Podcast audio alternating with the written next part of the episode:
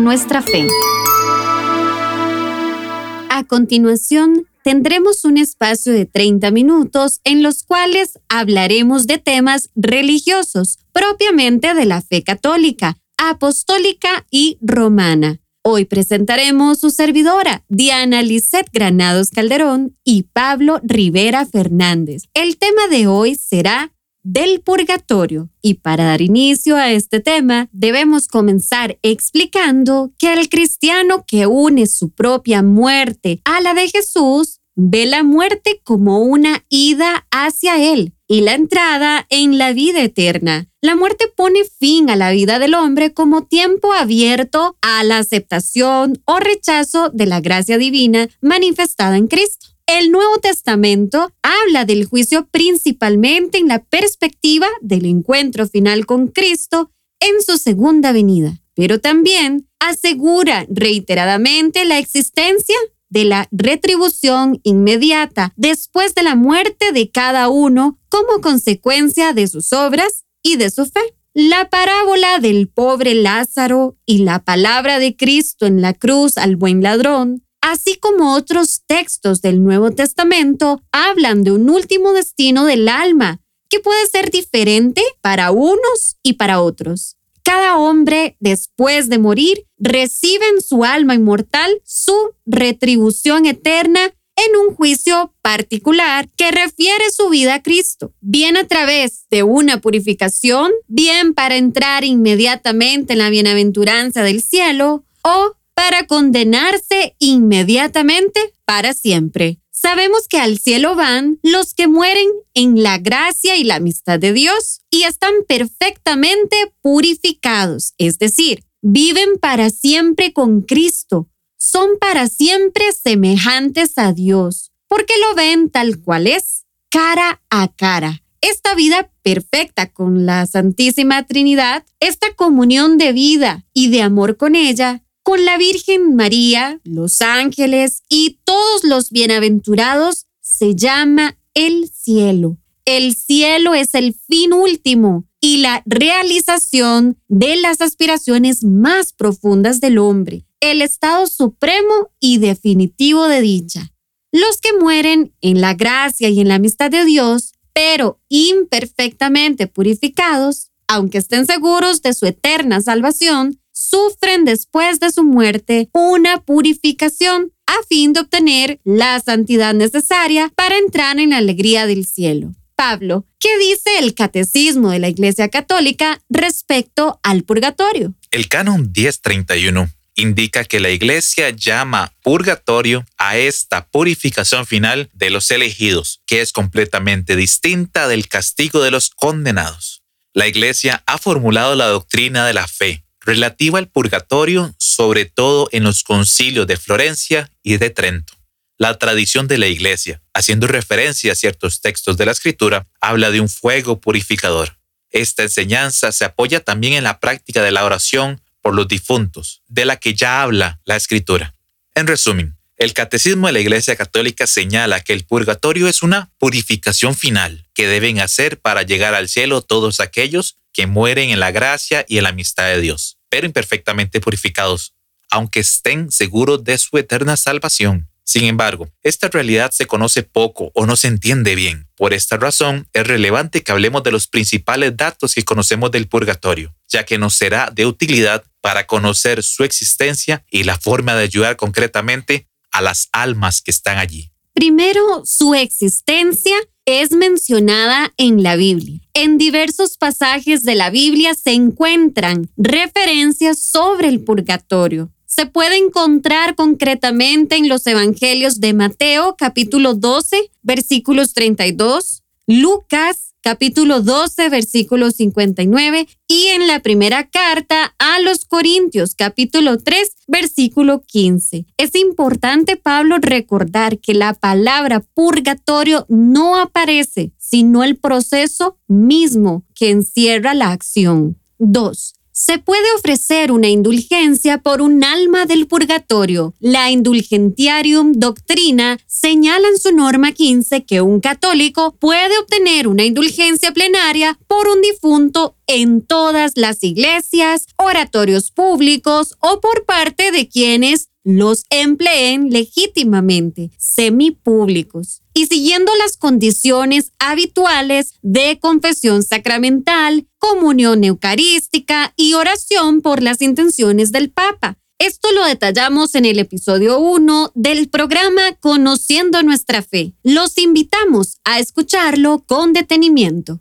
3. Las almas del purgatorio pueden ser intercesoras. Santa Catalina de Siena decía que las almas del purgatorio que han sido libradas de sus penas nunca se olvidarán de sus benefactores en la tierra e intercederán por ellos ante Dios. Además, cuando esa persona llegue al cielo, ellas saldrán a recibirlo. Además, sus plegarias protegen a sus amigos de los peligros y los ayudan a superar sus necesidades. Santa Catalina de Bologna dijo en una ocasión, he recibido muchos y grandes favores de los santos, pero mucho más grandes de las santas almas del purgatorio. San Juan Macías era otro santo que tenía una gran devoción por las almas o ánimas del purgatorio y con sus oraciones, especialmente el rosario, logró liberar a un millón cuatrocientas mil, según él mismo afirmaba, tras una revelación divina.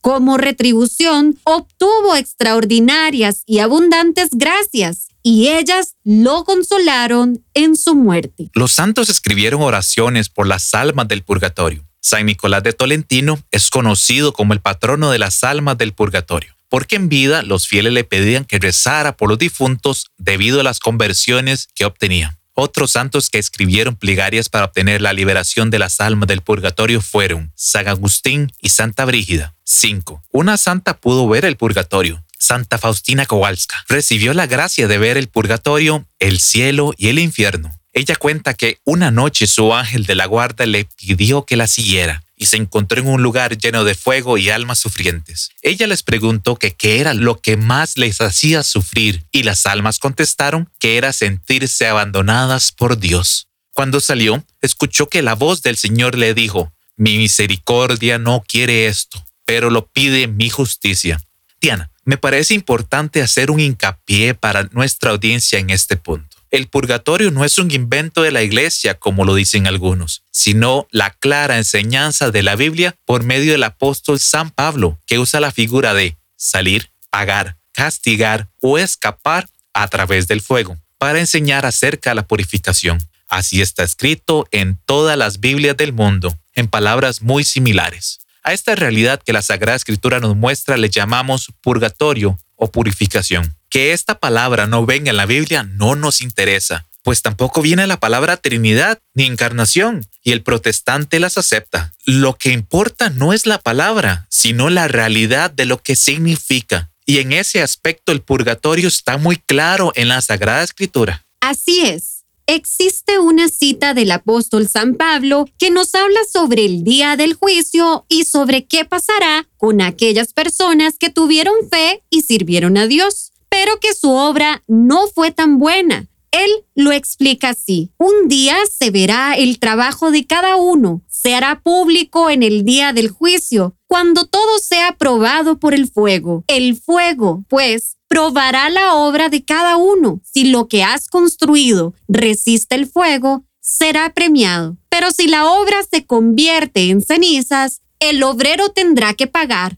Se salvará, pero no sin pasar por el fuego. Esto está en Primera de Corintios capítulo 3, versículos 13 al 15. El apóstol Pablo tuvo un especial encuentro con Cristo, ya que pasó de ser perseguidor a ser perseguido. Conoció temas a detalle como si hubiera sido parte de los doce discípulos seleccionados por Jesús. Él junto con el apóstol San Pedro sentaron las bases de lo que hoy conocemos como la Iglesia de Cristo. Así que citarlo en este tema particular nos da certeza y garantía de que la verdad le fue revelada para comunicarla a través de sus epístolas. Ahora, volvamos al texto. Podemos notar dos aspectos fundamentales de lo que San Pablo quiere enseñar acerca de un creyente en Dios. En primer lugar, afirma que si la obra resiste al ser examinada, la persona se salvará. En este caso, se está refiriendo a un cristiano que va directamente a salvarse sin necesidad de pasar por una purificación, pero inmediatamente agrega que hay otra situación donde la obra de la persona no resistió el juicio y no dice que se va a condenar, sino que ese cristiano tendrá que pagar o ser castigado y se salvará. Pero como quien pasa por el fuego, esto es precisamente el purgatorio, una purificación que algunos necesitarán para poder disfrutar plenamente de la amistad eterna con Dios. Al seguir estudiando la Biblia sobre este tema, encontraremos que la existencia del purgatorio es una consecuencia lógica de la santidad de Dios, pues si Él es el tres veces santo, o sea, la plenitud de la santidad y perfección, entonces quienes estén junto a Él deben serlo también. Por eso, quien es fiel a Dios, pero no se encuentra en un estado de gracia plena a la hora de morir, no puede disfrutar del cielo porque la misma Biblia dice que en la ciudad celestial no entrará nada manchado, es decir, impuro. Esto lo podemos encontrar en Apocalipsis capítulo 21, versículo 27. Entonces, si un cristiano no puede entrar al cielo por tener alguna mancha o impureza, ni tampoco sufrir el castigo eterno, es claro que tendrá que pagar en esta vida o en la otra.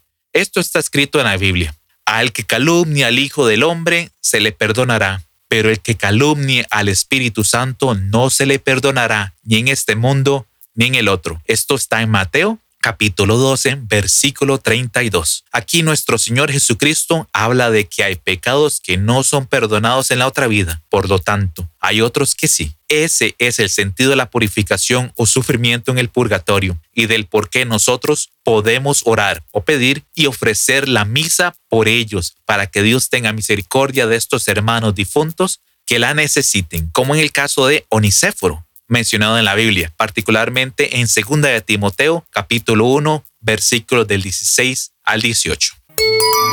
Conociendo nuestra fe. El purgatorio como estado temporal de purificación fue creído desde el principio por los primeros cristianos que destacaron por su fe y santidad y a los cuales se les llama padres de la iglesia. Conozcamos lo que dijeron algunos de ellos sobre este tema. En el año 211, Tertuliano dijo, nosotros ofrecemos sacrificios por los muertos. En el año 307, Lactancio, el justo cuyos pecados permanecieron será atraído por el fuego, es decir, por la purificación. En el año 386, Juan Crisóstomo, no debemos dudar que nuestras ofrendas por los muertos les lleven un cierto consuelo. Año 580, Gregorio Magno.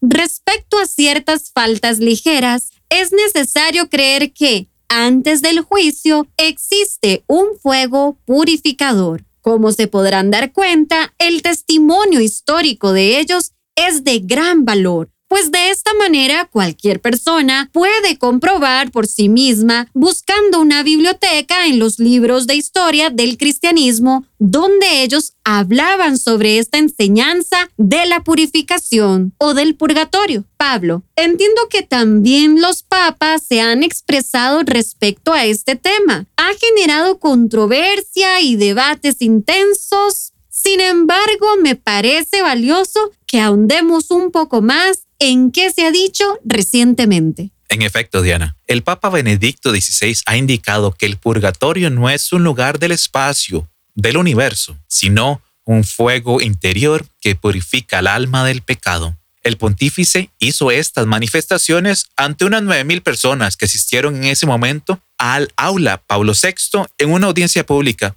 que tenía normalmente los miércoles cuya catequesis el Papa dedicó a la figura de Santa Catalina de Génova, quien vivió de 1447 a 1510 que es conocida por su visión sobre el purgatorio. Benedicto señaló además que Catalina de Génova, en su experiencia mística, jamás hizo revelaciones específicas sobre el purgatorio o sobre las almas que se están purificando. Frente a la imagen de la época que lo representaba siempre ligado al espacio. Nos dice el Santo Padre que el purgatorio no es un elemento de las entrañas de la tierra, no es un fuego exterior, sino interno. Es el fuego que purifica las almas en el camino de la plena unión con Dios. Asimismo, indicó que la santa no parte del más allá para contar los tormentos del purgatorio e indicar después el camino de la purificación o la conversión, sino que parte de la experiencia interior del hombre en su camino hacia la eternidad. Además nos dice que el alma se presenta ante Dios aún ligada a los deseos y a la pena que derivan del pecado, y eso le imposibilita gozar de la visión de Dios, y que es el amor de Dios por los hombres el que purifica de las escorias del pecado.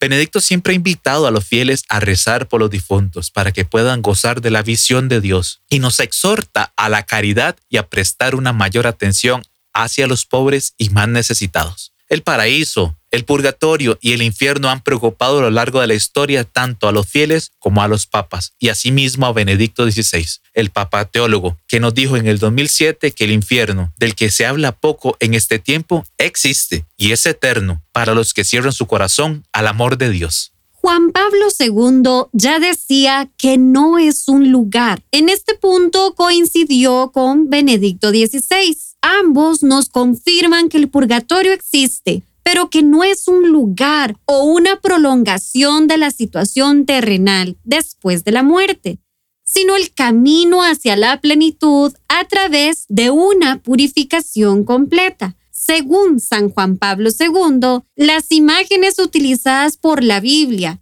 para presentarnos simbólicamente el infierno deben ser interpretadas correctamente y más que un lugar, es la situación de quien se aparta de modo libre y definitivo de Dios. Del paraíso aseguró que existe, pero que no es ni una abstracción ni un lugar físico entre las nubes, sino una relación viva y personal con Dios. Vaya noticia nos dan estos papas que nos motivan no solo a vivir por Cristo, sino a vivir sus mandamientos para así estar unidos con Él algún día. Vaya que sí, Diana. Quiero agregar algo rápidamente. No caigamos en el supuesto de que el purgatorio se trata de una construcción intelectual, un concepto lo mismo que el cielo y el infierno, sin música celestial ni llamas y demonios contridentes. Aunque tardara siglos, esa revisión eclesiástica es coherente y eso lleva a una aclaración fundamental, puesto que todo aquel que entra al purgatorio llegará tarde o temprano al cielo. No debe ser tomado como una forma menor módica del infierno. No conocemos su duración, ya que eso está sujeto a la voluntad de Dios y al estado en que el alma se encuentre al momento de su encuentro con el Creador. Pero, según el Papa Pío XII, si alguien tiene el escapulario carmelita, símbolo de la protección de la Madre de Dios, acortará el plazo. Pasarán como mucho siete días. Pero vamos, siete días terrenales no son lo mismo que siete días en el purgatorio. Frente a Cristo, que es la verdad, será puesta al desnudo definitivamente la verdad de la relación de cada hombre con Dios. Ese juicio personal revelará hasta sus últimas consecuencias lo que cada uno haya hecho de bien o haya dejado de hacer durante su vida eterna.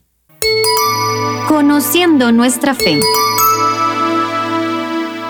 En conclusión, todas las personas, cuando morimos, tenemos un juicio personal. Si nuestras obras son pasadas por el fuego de la misericordia de nuestro Dios Creador y nuestras obras les ha faltado el amor suficiente para llenarnos de la gracia por completo y vivir a plenitud la gloria de Dios en el cielo, debemos purificarnos antes de ingresar. Imagínense una persona que ha pasado por mucho en su vida, que ha tenido que subir cuestas, que se ha ensuciado sus ropas, está sudado, lleno de secreciones y llega a la presencia de Dios y Dios le invita a pasar a un banquete ¿Esa persona entrará a la cena de gala en esa condición? No lo hará. Preferirá cambiarse sus ropas para que queden limpias por completo. Eso mismo es el purgatorio, cuando nuestras obras han sido probadas en el amor de Dios y hemos quedado en deuda todavía le pedimos al Señor voluntariamente nos purifique para poder entrar con gracia plena a la gloria de Dios. El purgatorio no precisamente es un lugar físico, aunque realmente no lo sabemos. Lo que sí podemos afirmar es que es un estado del alma donde hay un fuego purificador que se activa sabiéndonos distantes de Dios. Las ánimas del purgatorio no se encuentran solas. Cada quien está acompañado por su ángel de la guarda y la Santísima Virgen María es quien dispensa las gracias de las oraciones e indulgencias que elevamos por cada una de ellas casi siempre en la advocación de la Virgen del Monte Carmelo o la Virgen del Carmen.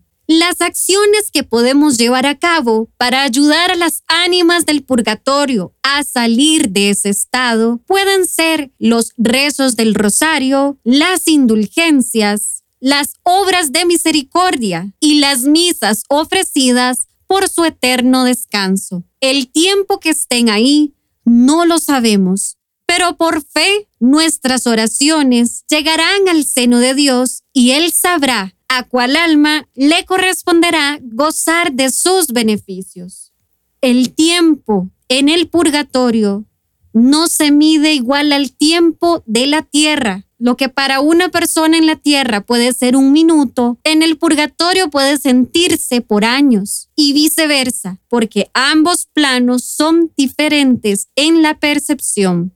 Muchos santos han tenido revelaciones privadas del purgatorio, donde describen el estado de las almas, cuánto sufren y cuánto necesitan. Los invitamos para que no dejen de rezar y ofrecer por los difuntos una plegaria que les ayude. No importa si ese difunto ya está en la gloria de Dios, Dios sabrá otorgárselo a quien lo necesite. Ellas intercederán por nosotros, por nuestra santidad y nuestras necesidades. Saldrán a nuestro encuentro cuando seamos nosotros los que nos enfrentemos al juicio personal. Esto ha sido todo por hoy. Esperamos que haya sido de mucho beneficio esta información. Los esperamos la próxima semana aquí en su programa Conociendo nuestra fe. Nos vemos pronto.